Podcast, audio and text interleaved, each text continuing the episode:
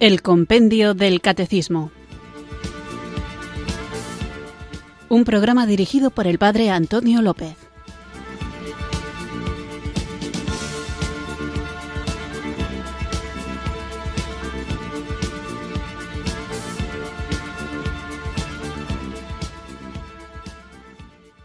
Muy buenas tardes, queridos oyentes de Radio María. Recibido un cariñoso saludo desde Irurzun, en Navarra, quienes sintonizáis una tarde más esta radio que cambia vidas, esta emisora de la Virgen, Radio María, para escuchar el programa El Compendio del Catecismo, nuestro espacio diario de formación católica en el que tratamos de conocer la fe que queremos vivir, compartir y defender. Es importantísimo conocer aquello en lo que creemos, porque si no lo conocemos, ¿cómo vamos a vivirlo en plenitud?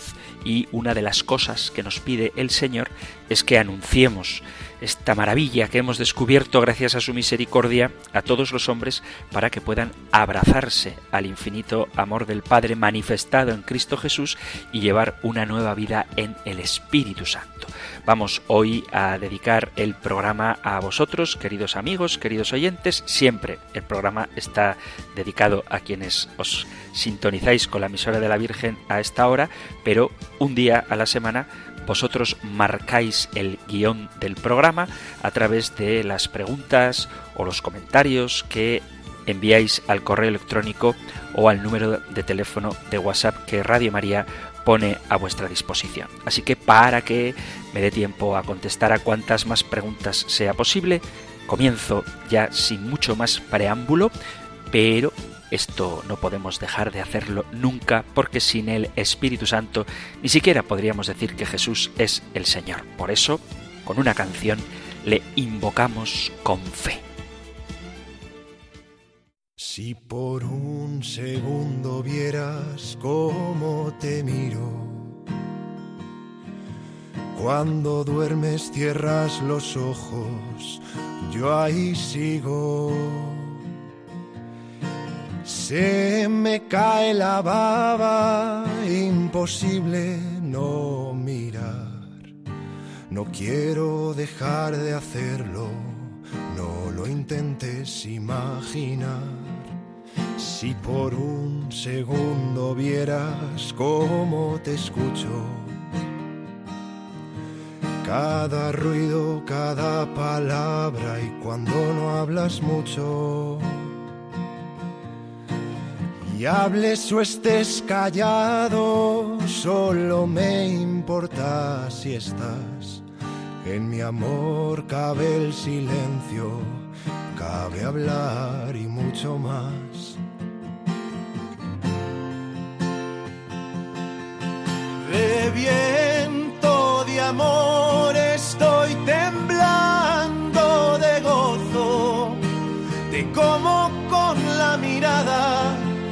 Estás aquí y no estás solo. Cada lágrima, cada risa, en mi memoria se han grabado. Cada detalle de tu cuerpo y de tu alma fueron pensados. No creo que aguante más contenerme aquí detrás. Quiero entrar a hacerte mío curar tu herida si me la das. Si por un segundo vieras cómo te miro, no querrías ver nada más. Si por un segundo vieras cuánto te amo. Yo solo sé entregarme aunque sea en vano. Y tiemblo al imaginar cuando llegues al cielo, costará respirar en el abrazo que nos daremos. Si por un segundo vieras lo que hay por llegar, lo que aguarda escondido casualidades sin azar. Lo sueño tantas veces en cada don ¿qué puedo hacer? Tú recibes mi regalo, al cielo miras agradecer.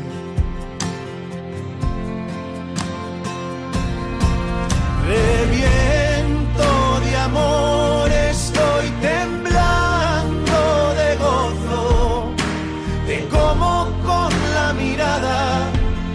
estás aquí y no estás solo. Cada lágrima, cada risa, en mi memoria se han grabado cada detalle de tu cuerpo y de tu alma fueron pensados. No creo que aguante más contenerme aquí detrás. Quiero entrar a hacerte mío, curar tu herida si me la das. Si por un segundo vieras cómo te miro, no querrías ver nada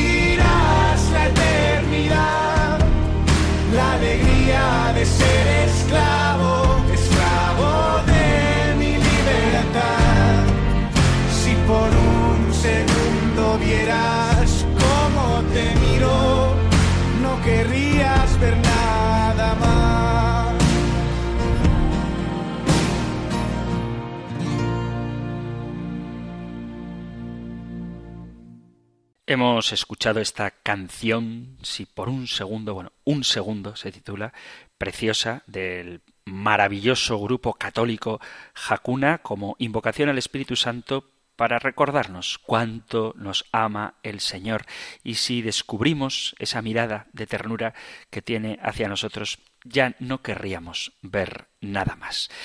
Dicho esto, vamos allá con nuestro programa en el que vosotros, queridos amigos, queridos oyentes, tanto en la dirección de correo electrónico compendio arroba o en el número de teléfono para WhatsApp 668-594-383 habéis enviado vuestras preguntas. En concreto voy a leeros dos mensajes, uno de correo electrónico y otro de WhatsApp, porque tratan el mismo tema a propósito de una de las preguntas que veíamos hace pocos días donde hablaba de la idolatría, en concreto era la pregunta 445 que plantea qué es lo que Dios prohíbe cuando manda no tendrás otro Dios fuera de mí.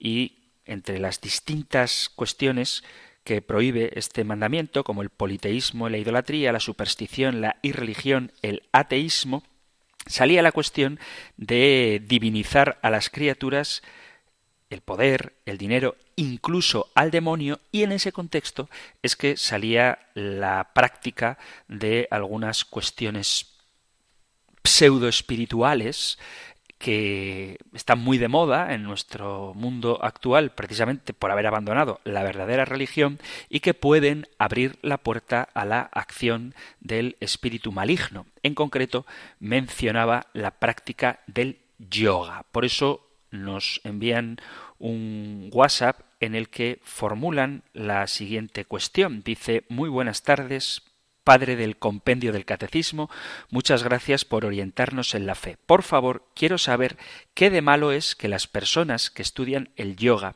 es que tengo una hija que lo hace y no me gusta, y ella dice que no es malo, y para mí sí. Lo peor es que yo creo mucho en Dios y ahí está poniendo la confianza en otras muchas cosas. Gracias, Dios te bendiga. Pues muchas gracias a ti por el mensaje y lo cierto es que cuando hablamos de ciertas prácticas que, como digo, están de moda, ocurre que mucha gente no le gusta la respuesta católica a estas cosas porque las practican.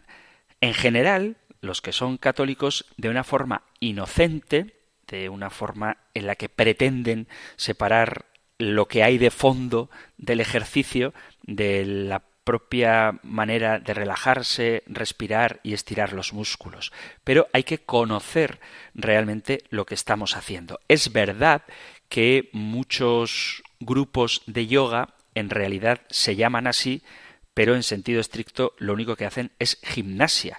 Y por una cuestión de marketing, en vez de llamarlo gimnasia de mantenimiento o desentumecimiento muscular, que quizá no sea un nombre muy atractivo, lo llaman yoga sin que en realidad lo sea. Pero el hecho es que están practicando yoga. Para muchos, sobre todo en Occidente, la historia que hay detrás del yoga es desconocida y lo interpretan simplemente como un medio de ejercicio físico, como os decía, de estiramiento, de mejorar la flexibilidad de los músculos, etc. Sin embargo, la filosofía del yoga es mucho más que una mejora física en sí misma, porque el yoga es una antigua práctica derivada de la India que se consideraba como el camino de crecimiento espiritual para llegar a la iluminación. De hecho, la palabra yoga significa unión y el objetivo es unir el yo transitorio, el temporal, de una persona con el infinito Brahman, que es el concepto hindú de Dios. Y este Dios no es el Dios en el que nosotros pensamos, desde luego no es Dios Padre, pero ni siquiera es el Dios filosófico, sino que se trata de una sustancia espiritual impersonal que es uno con la naturaleza y el cosmos. Es decir, que el yoga parte de una filosofía panteísta, la creencia de que todo es Dios y que la realidad consiste únicamente en el universo y la naturaleza, puesto que todo es Dios, la filosofía yogi no hace distinción entre el hombre y Dios. Hay un aspecto del yoga que se centra en el cuerpo físico a través de posturas especiales, ejercicios de respiración y concentración o meditación. Es una forma para preparar el cuerpo a los ejercicios espirituales con menos obstáculos con el fin de alcanzar esa iluminación. La práctica del yoga se basa en la creencia de que el hombre y Dios son uno y por lo tanto se trataría de una autoadoración disfrazada de una elevada espiritualidad. La pregunta que quizá deberíamos hacernos es si es posible para un cristiano separar ese aspecto físico del yoga simplemente como un método de ejercicio sin incorporar la espiritualidad o la filosofía que hay detrás.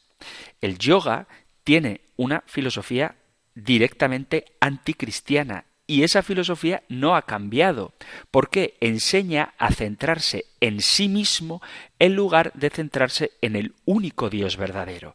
Y los participantes de estas prácticas son animados a buscar las respuestas a preguntas difíciles de la vida dentro de su propio interior en lugar de buscarlas en la palabra de Dios. Y esto es lo más delicado, que quien practica este tipo de ejercicios de yoga queda abierto al engaño del enemigo que busca víctimas que se alejen de Dios. El apóstol Pedro, en su primera carta, dice, capítulo 5, versículo 8. Sed sobrios, velad, vuestro adversario el diablo ronda como león rugiente buscando a quien devorar. Resistidle firmes en la fe, sabiendo que vuestros hermanos que están en el mundo soportan los mismos sufrimientos. El Dios de toda gracia, el que os ha llamado a su eterna gloria en Cristo, después de breves sufrimientos, os restablecerá, afianzará, robustecerá y consolidará. A él el poder por los siglos de los siglos. Amén.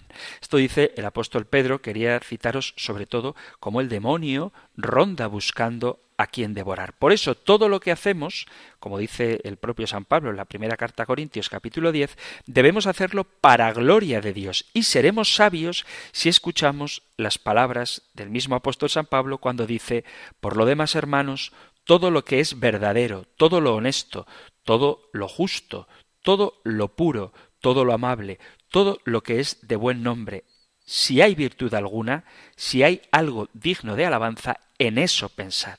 Por lo tanto, un cristiano debe actuar con prudencia y discernir con respecto a la participación del yoga, que como digo es una forma de oración de otra religión que adora a multitud de dioses y en último término se trata de una práctica panteísta. Aunque no lo habéis preguntado, quizá alguien se haga la cuestión, bueno, vale, el yoga es una forma de oración de otra religión y por lo tanto entiendo que no sea compatible con el cristianismo. Pero ¿qué decir, por ejemplo, del mindfulness, que es simplemente tomar conciencia de lo que hay a tu alrededor? Mirad, para todas estas cuestiones existe un documento en el que se habla de ellas es una carta de la Congregación para la Doctrina de la Fe que se llama, el título de la carta es Sobre algunos aspectos de la meditación cristiana. Es un tema que genera mucha inquietud porque gente creyente, católica, practicante, además introduce en sus hábitos espirituales estas formas de meditación y por eso os animo a que leáis este documento. Simplemente os hago un resumen de qué temas trata y os voy a leer algún número de este documento, pero la carta cuyo título es Sobre algunos aspectos de la meditación cristiana de la Congregación para la Doctrina de la Fe, dice que la finalidad es que se dé respuesta al deseo de aprender a rezar de modo auténtico y profundo, que está vivo en muchos cristianos de nuestro tiempo a pesar de las no pocas dificultades que la cultura moderna pone a las conocidas exigencias de silencio, recogimiento y oración. El documento afirma que existe un interés en diversas formas de meditación ligadas a algunas religiones orientales y a sus peculiares modos de oración, aún entre los cristianos. Y ello es un signo no pequeño de esta necesidad de recogimiento espiritual y de profundo contacto con el misterio divino. Sin embargo, frente a este fenómeno, también se siente en muchos sitios la necesidad de unos criterios seguros de carácter doctrinal y pastoral que permitan educar en la oración en cualquiera de sus manifestaciones, permaneciendo en la luz de la verdad revelada en Jesús, que nos llega a través de la genuina tradición de la Iglesia.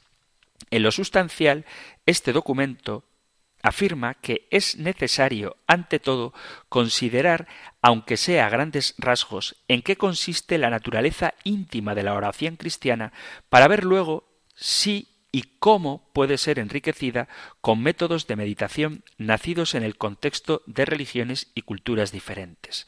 Para iniciar esta consideración se debe formular en primer lugar una premisa imprescindible. La oración cristiana está siempre determinada por la estructura de la fe cristiana en la que resplandece la verdad misma de Dios y de la criatura. Por eso se configura propiamente hablando como un diálogo personal, íntimo y profundo entre el hombre y Dios. La oración cristiana expresa, pues, la comunión de las criaturas redimidas con la vida íntima de las personas trinitarias. En esta comunión, que se funda en el bautismo y en la Eucaristía, fuente y culmen de la vida de la Iglesia, se encuentra contenida una actitud de conversión, un éxodo del yo del hombre hacia el tú de Dios. La oración cristiana es siempre auténticamente personal, individual y al mismo tiempo comunitaria.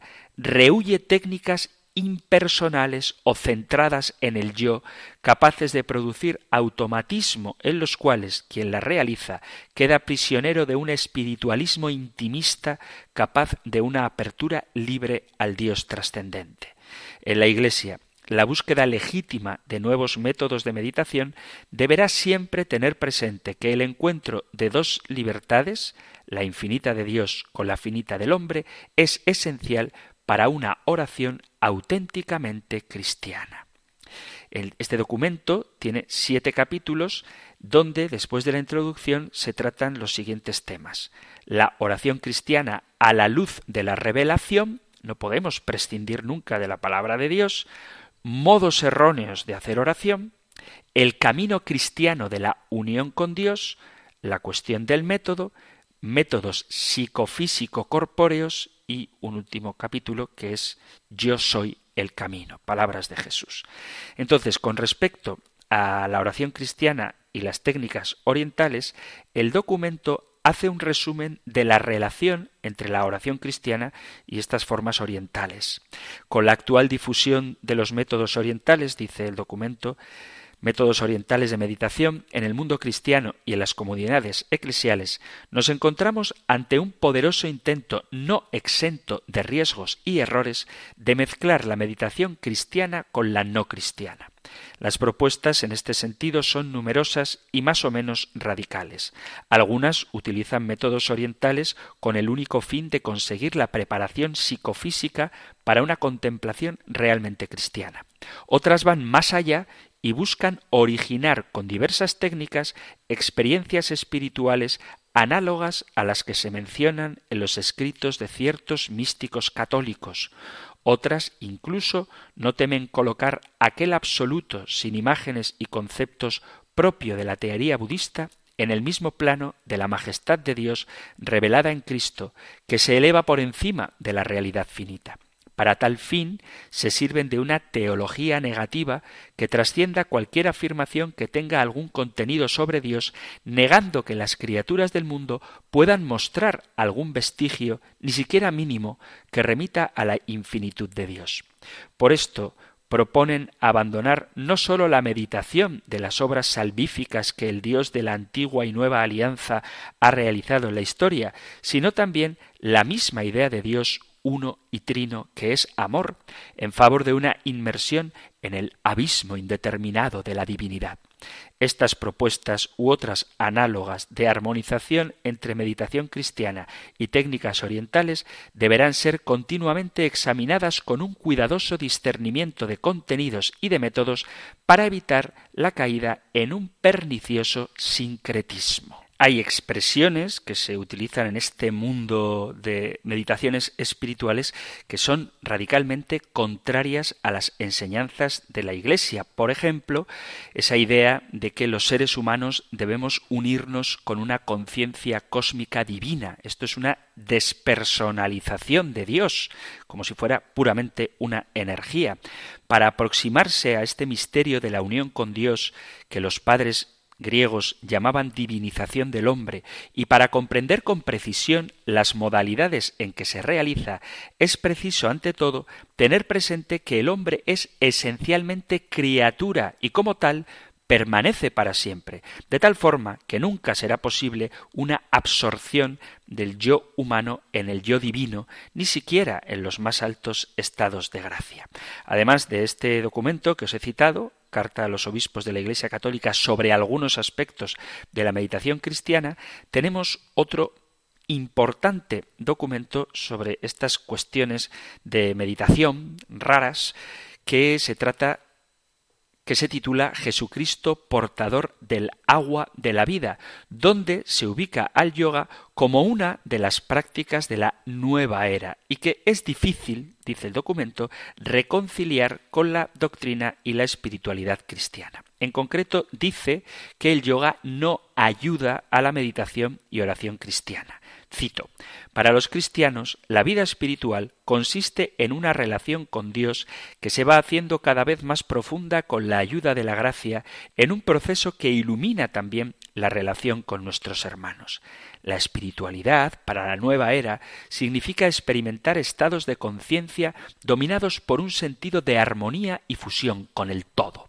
Así, mística no se refiere a un encuentro con el Dios trascendente en la plenitud del amor, sino a la experiencia provocada por un volverse sobre sí mismo, un sentimiento exultante de estar en comunión con el universo, de dejar que la propia individualidad se hunda en el gran océano del ser.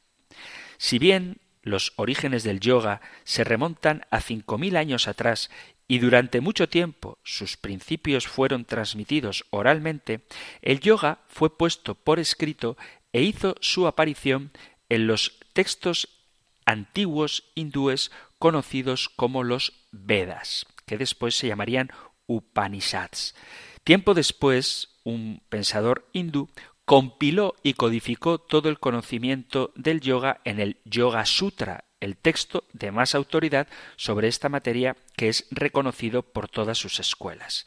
Este autor explicó en sus escritos las ocho vías que guían las prácticas del yoga desde la ignorancia a la iluminación o unión con Brahma. Estas son el autocontrol, llamado yama, prácticas religiosas, niyama, posturas, asana, ejercicios de respiración, pranayama, control de los sentidos, pratyahara, concentración o control mental, dharana, contemplación profunda, dhyana e iluminación samadhi. Es interesante observar que las posturas y los ejercicios de respiración que frecuentemente consideramos en Occidente como yoga son los pasos 3 y 4, estos que he comentado, ejercicios de postura y ejercicios de respiración que buscan la unión con Brahma. Y esto es algo que no podemos ignorar. Las posturas físicas del ejercicio de yoga buscan la comunión con una divinidad ajena al Dios verdadero y por lo tanto contiene siempre elementos de idolatría, de querer unirse a un Dios que no es el Dios que se nos ha revelado. Y todo esto que digo lo menciono sin entrar en cuestiones todavía más espinosas como la autorización que concedemos a espíritus para que entren en nuestra vida cuando participamos de este tipo de prácticas. Pero eso, si queréis, lo dejamos para otro momento. Quiero decir que sin recurrir necesariamente al peligro que ciertamente encierran estas prácticas de permitir a espíritus malignos que entren en nuestra vida simplemente con el hecho de que esta práctica y otras se centran en el yo y no se abren a la trascendencia del Dios personal que se nos ha revelado, sería un argumento más que suficiente para dejar de practicarlas. En cualquier caso, si quieres relajarte, hacer ejercicios físicos de respiración o desentumecer tus músculos, puedes hacerlo sin recurrir necesariamente al yoga, teniendo en cuenta también que cualquier ejercicio físico se puede convertir en idolatría. Yo en más de una ocasión creo que he compartido con vosotros que practico artes marciales que nada tienen de espiritual y una vez conversando en un encuentro que tuvimos los deportistas de mi disciplina, llamé al ejercicio que hago deporte y un compañero me dijo, lo has llamado deporte. Y digo, ¿y cómo quieres que lo llame? Y me dice, es que no es un deporte, es un estilo de vida. Y dije, no, no, no, no, mi estilo de vida es el Evangelio. Esto es un deporte que me divierte, me ayuda, me relaja y me mantiene físicamente más o menos bien, pero no deja de ser un deporte. Lo digo porque aunque es verdad que hay disciplinas deportivas, vamos a llamarlas así, que porque encierran una espiritualidad son más peligrosas para un cristiano, lo cierto es que cualquier actividad se puede convertir en idolátrica. Si no, pensad, por ejemplo, en el auténtico fanatismo, sé que me voy a echar enemigos encima, pero debo decirlo, que despierta un deporte como el fútbol, que hay gente que literalmente vive su experiencia futbolística como si fuera una religión. De hecho, algunos estadios les llaman así la catedral y son acontecimientos culturales deportivos que son muy buenos, pero que muchas veces encierran una auténtica liturgia, por no hablar de la adoración a los futbolistas o las pasiones desordenadas que algo en principio tan sano como el fútbol puede despertar en quien lo vive de manera desequilibrada. Por lo tanto, hay que tener cuidado con no poner en el centro de nuestro corazón nada que no sea Dios, que es el único que merece y que pide ser lo primero en nuestra vida. Amarás al Señor tu Dios con todo tu corazón, con toda tu alma, con todas tus fuerzas, con todo tu ser.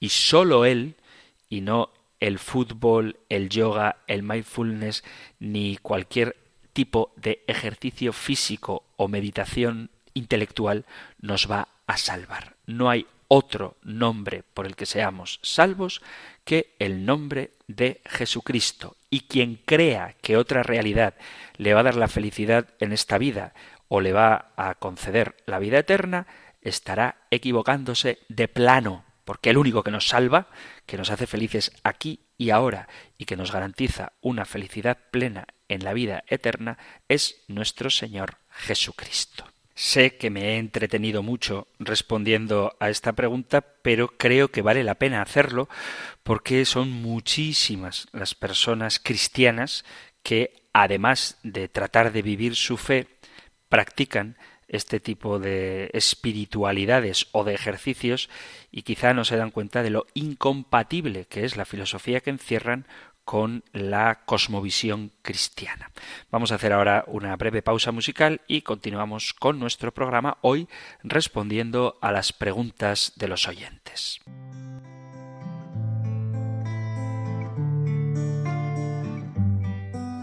María, Madre gracias te doy por tu amor, le das paz a mi corazón Eres mi estrella, mi luna y mi sol. Eres amor, eres bondad, mi ejemplo de santidad.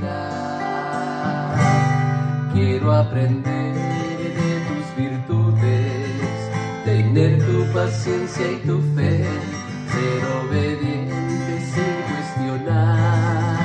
servir a los demás intercede por mi Virgen pura, mi reina de la humildad. Madre de Dios y Madre nuestra, acompaña mi caminar. Si estás conmigo, nada me falta, guíame al cielo,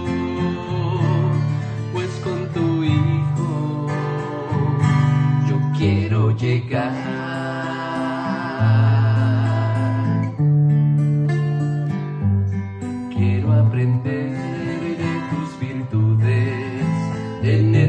paciencia y tu fe, ser obediente sin cuestionar, servir a los demás, eres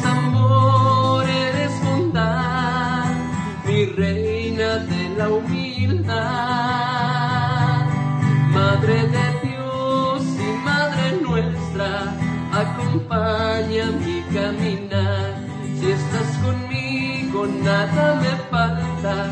Guíame al cielo, pues con tu Hijo. Yo quiero llegar.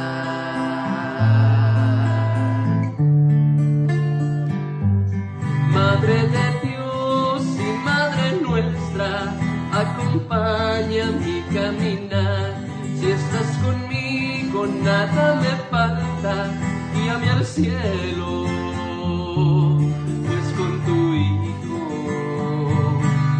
quiero llegar.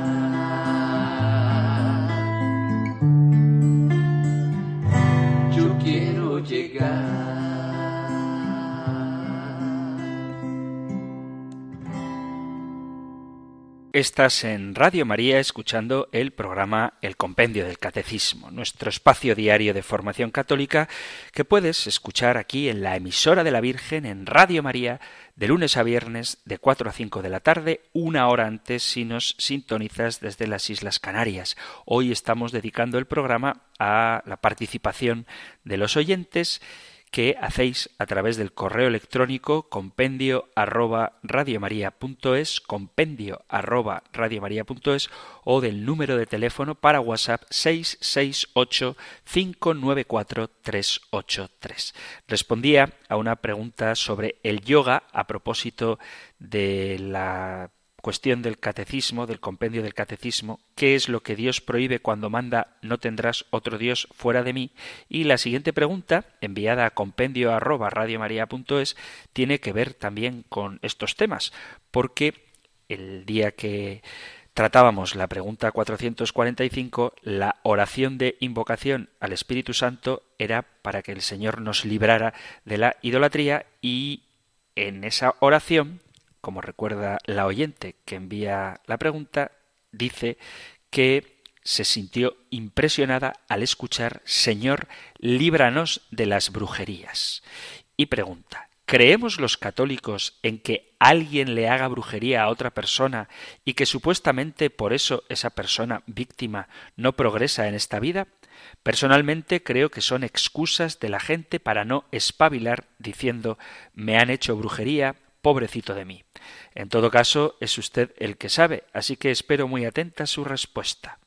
Si lo ha dicho en el programa, pues es que no lo he entendido bien. Muchas gracias por su tiempo. Pues muchas gracias a ti por el tiempo de escribir la pregunta y porque entiendo que inviertes tu tiempo escuchando el programa. Sí, efectivamente, en la oración de inicio del programa pedía al Señor que nos librara de la brujería. Puede ser, aunque a mí nunca me ha tocado encontrarme con nadie que lo haga, que alguien se excuse en que le han hecho brujería para no espabilar, pero también puede ser que le hayan hecho brujería. La palabra de Dios, la Biblia, habla sobre la brujería y sus muchos derivados, porque hay quien piensa que brujería es simplemente echar elementos extraños en una cacerola hirviendo, pero cuando hablamos de brujería me refiero también a cosas como la adivinación, la nigromancia, la quiromancia o cualquiera de estas prácticas, el tarot, etcétera, y son falsificaciones de Satanás de la espiritualidad sagrada. La Biblia condena explícitamente todas las formas de brujería. Es verdad que desde el inicio la humanidad ha buscado tener experiencias sobrenaturales que Dios no aprueba.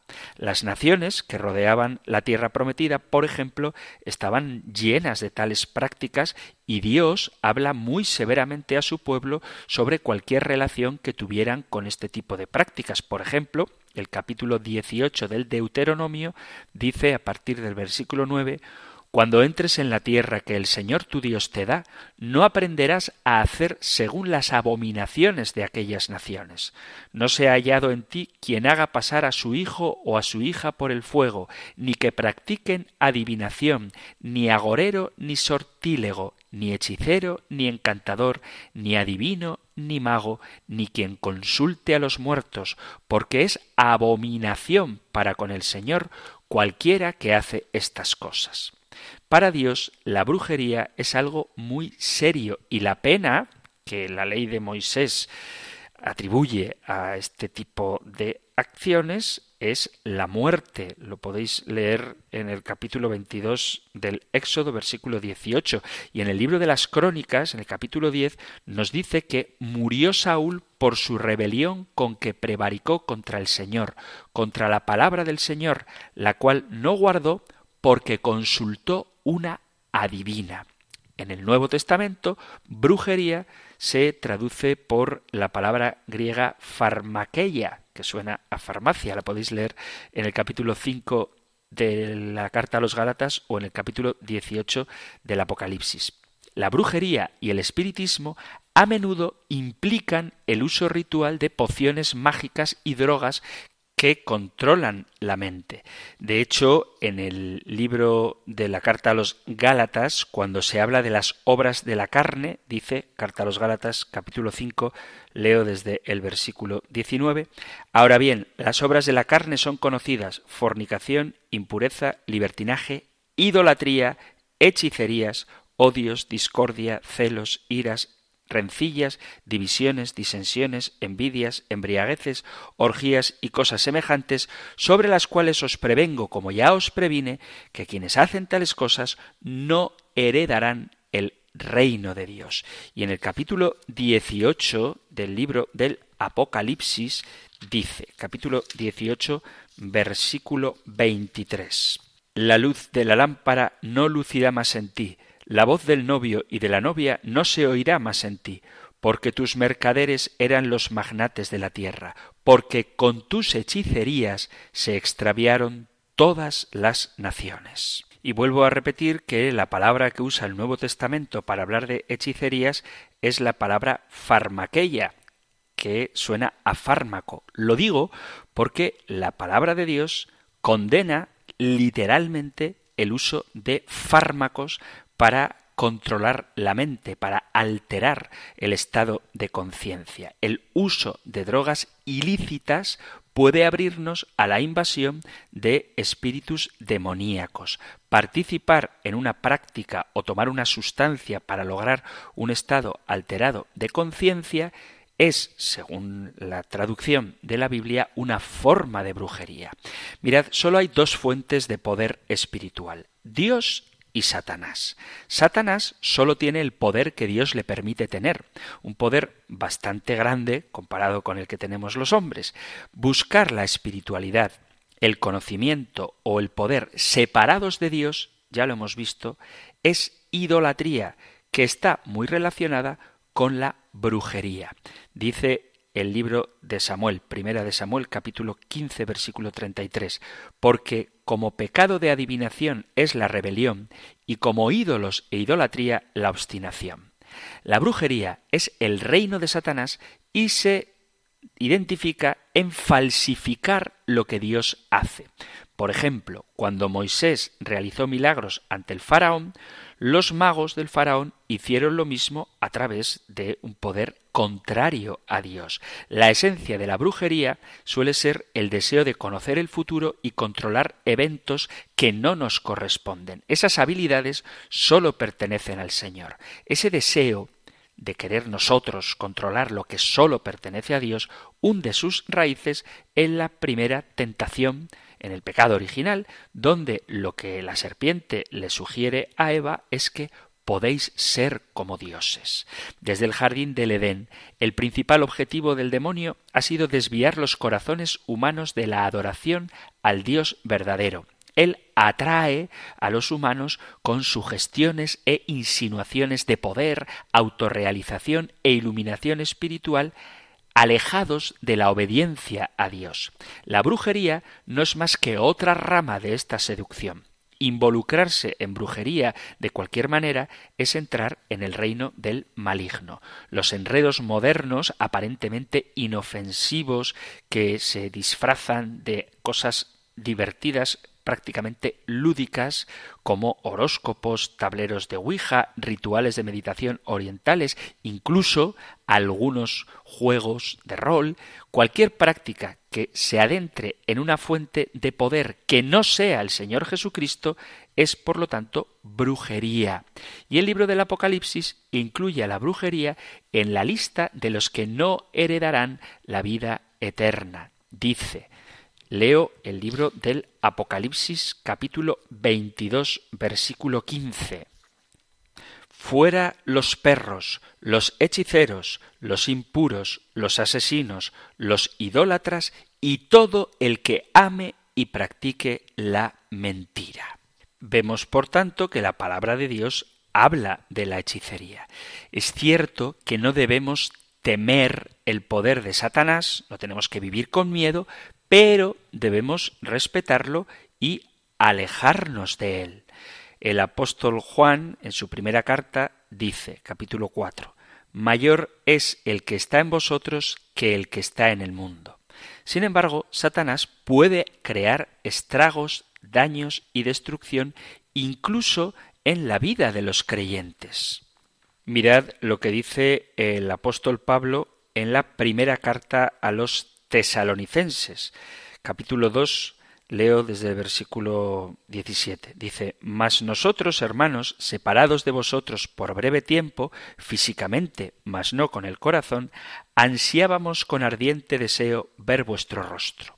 Por eso quisimos ir a vosotros. Yo mismo, Pablo, lo intenté una y otra vez, pero Satanás nos lo impidió. Y en la carta a los Corintios dice algo que es muy misterioso. Leo primera carta a Corintios capítulo 5. Leo desde el versículo 1 para que conozcáis el contexto. En suma, se oye hablar de que hay inmoralidad entre vosotros y una inmoralidad tal que no se da ni entre los gentiles hasta el punto de que uno de vosotros vive con la mujer de su padre. Y vosotros andáis tan hinchados, y no habéis hecho más bien duelo para que fuera echado de entre vosotros el autor de semejante acción. Pues bien, yo por mi parte, corporalmente ausente, pero presente en espíritu, he juzgado ya, como si me hallara presente, al que así se comportó, que en nombre del Señor Jesús, reunidos vosotros y mi espíritu, con el poder de Jesús, Señor nuestro, sea entregado ese individuo a Satanás para destrucción de la carne, a fin de que el espíritu se salve en el día del Señor. San Pablo habla en este pasaje de cómo una persona que vive en una situación de pecado bastante grave ha de ser entregada a Satanás en la carne para que se salve en el día del Señor. Por eso, si pertenecemos al Señor Jesucristo, ningún mal nos derrotará definitivamente. Somos vencedores, vestíos de toda armadura de Dios, para que podáis estar firmes, dice Efesios 6, contra las asechanzas del diablo. Cuando entregamos nuestra vida a Cristo, debemos arrepentirnos, y este arrepentimiento debe incluir la renuncia a cualquier relación con la brujería, siguiendo el ejemplo de los primeros creyentes. Tenemos ejemplos de esto, testimonios de esto en los Hechos de los Apóstoles. En el capítulo 19 dice, leo desde el versículo 11. Dios obraba por medio de Pablo milagros extraordinarios, de forma que bastaba aplicar a los enfermos los pañuelos o mandiles que había usado y se alejaban de ellos las enfermedades y salían los espíritus malos. Algunos exorcistas judíos ambulantes intentaron también invocar el nombre del Señor Jesús sobre los que tenían espíritus malos y decían Os conjuro por Jesús a quien predica Pablo. Eran siete hijos de un tal Esceba, sumo sacerdote judío, los que hacían esto. Pero el espíritu malo les respondió A Jesús le conozco y sé quién es Pablo, pero vosotros quiénes sois. Y arrojándose sobre ellos, el hombre poseído del mal espíritu dominó a unos y a otros y pudo con ellos de forma que tuvieron que huir de aquella casa desnudos y cubiertos de heridas. Llegaron a enterarse de esto todos los habitantes de Éfeso, tanto judíos como griegos. El temor se apoderó de todos ellos y fue glorificado el nombre del Señor Jesús. Muchos de los que habían creído venían a confesar y declarar sus prácticas. Bastantes de los que habían practicado la magia reunieron los libros y los quemaron delante de todos. Calcularon el precio de los libros y hallaron que subía a cincuenta mil monedas de plata. De esta forma la palabra del Señor crecía y se robustecía poderosamente. Veis como en los inicios de la Iglesia existía la brujería y quienes creían en el Señor Jesús quemaron una gran cantidad de libros que ascendían a un importante monto económico, pero no les importó renunciar a ese dinero, a ese patrimonio, con tal de vivir en la verdad, que es de lo que se trata. Dice el profeta Isaías, y si os dijeren Preguntad a los encantadores y a los adivinos que susurran hablando, responded. ¿No consultará el pueblo a su Dios? ¿Consultará a los muertos por los vivos? Si seguimos esas palabras hasta su conclusión lógica, también podríamos preguntar ¿por qué buscar un poder aparte del poder real, absoluto y soberano de Dios? ¿Por qué buscar espíritus que no son el Espíritu Santo?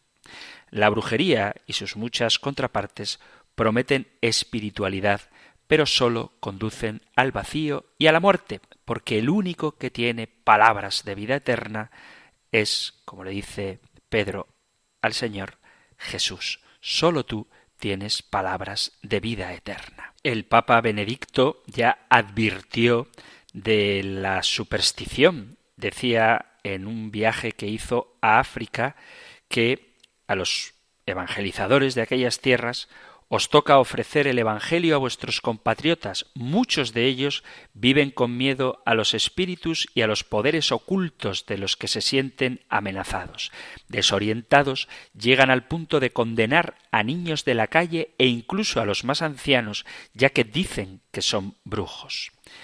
El Papa Benedicto insiste en que Cristo ha vencido a la muerte y a todos los poderes oscuros y que sus seguidores debemos anunciar el Evangelio convencidos de que no hacer mal con presentarles a Cristo y darles la posibilidad de encontrar de ese modo la verdad y la alegría de haber encontrado la vida. Y también el Papa Francisco ha hablado del tema, precisamente en el contexto del pasaje que os he leído hace poco, hace unos minutos, de San Pablo en los Hechos de los Apóstoles, y decía el Papa Francisco, si eliges a Cristo no puedes recurrir al mago, puesto que la fe es el abandono confiado en las manos de Dios que se da a conocer no por las prácticas ocultas, sino por la revelación y con amor gratuito. En ese tiempo, de los Hechos de los Apóstoles, el testimonio de Pablo hizo presente a Jesús en medio de su pueblo,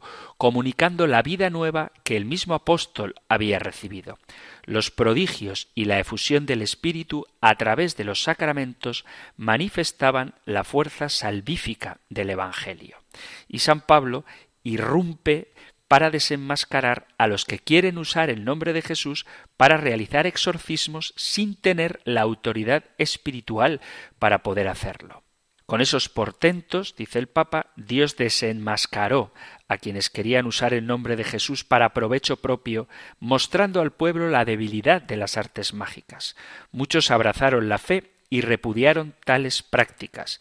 Los fabricantes de ídolos se sintieron amenazados y reaccionaron violentamente contra Pablo, pero sus denuncias no fueron acogidas. El mensaje es claro. La magia es incompatible con la fe. Dios no se da a conocer a través de prácticas ocultas, sino que se nos revela como amor gratuito. Quien elige a Cristo se abandona confiado en las manos de Dios. Podríamos seguir hablando de brujería, hechicería, mindfulness, yoga, reiki, meditación trascendental y otras muchas prácticas, pero creo que con lo que hemos dicho en el programa de hoy se puede aplicar las afirmaciones generales a cualquiera de estas prácticas. Nosotros no creemos que nos salvamos nosotros mismos, creemos que somos salvados por Jesucristo, Dios hecho hombre, nosotros no creemos que existan espíritus buenos y malos, sino que existe Dios que es espíritu y sus ángeles leales que cuidan de nosotros y los ángeles rebeldes que son los demonios y que o bien estamos del lado de Dios o del lado de su enemigo, teniendo claro que el enemigo de Dios no es su opuesto, sino una criatura que a su lado desaparece porque no tiene nada que hacer contra el infinito poder de Dios, pero que es mucho más astuta, más sabia, más inteligente que el más astuto, más sabio y más inteligente de los hombres. Pero al lado de Cristo y contando con la intercesión de la bienaventurada Virgen María, el demonio huye como un perro apaleado. Por eso es importante que nos mantengamos unidos a la Iglesia que frecuentemos los sacramentos, especialmente el de la penitencia y la Eucaristía, que hagamos obras de caridad y que vivamos la verdad del Evangelio tal y como nos ha sido revelada. De este modo no tendremos nada que temer. Estas realidades espirituales existen pero si no nos acercamos a ellas no tenemos por qué tener miedo. Lo mismo que si yo me meto en una piscina, no tengo miedo a que me coma un cocodrilo, salvo que me meta en un río donde sé que hay cocodrilos y ahí sí que tengo que tener cuidado. Pero si evito ese nadar en esos charcos, no tengo que temer ser mordido. Lo dejamos aquí porque se acaba nuestro tiempo y os recuerdo que podéis enviar vuestros mensajes con nuevas preguntas. Sabéis que cualquier tema que queráis tratar estaré encantado de responderlo hasta donde me dé mi capacidad intelectual o cualquier testimonio que queráis dar o incluso cualquier idea que queráis debatir.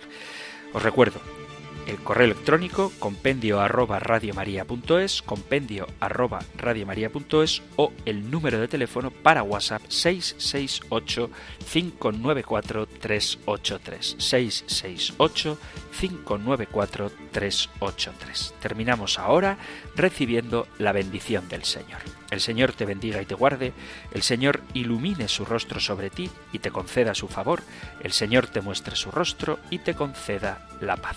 Muchísimas gracias por estar ahí, gracias por escuchar el compendio del catecismo y si queréis, volveremos a encontrarnos en un próximo programa. Un fuerte abrazo.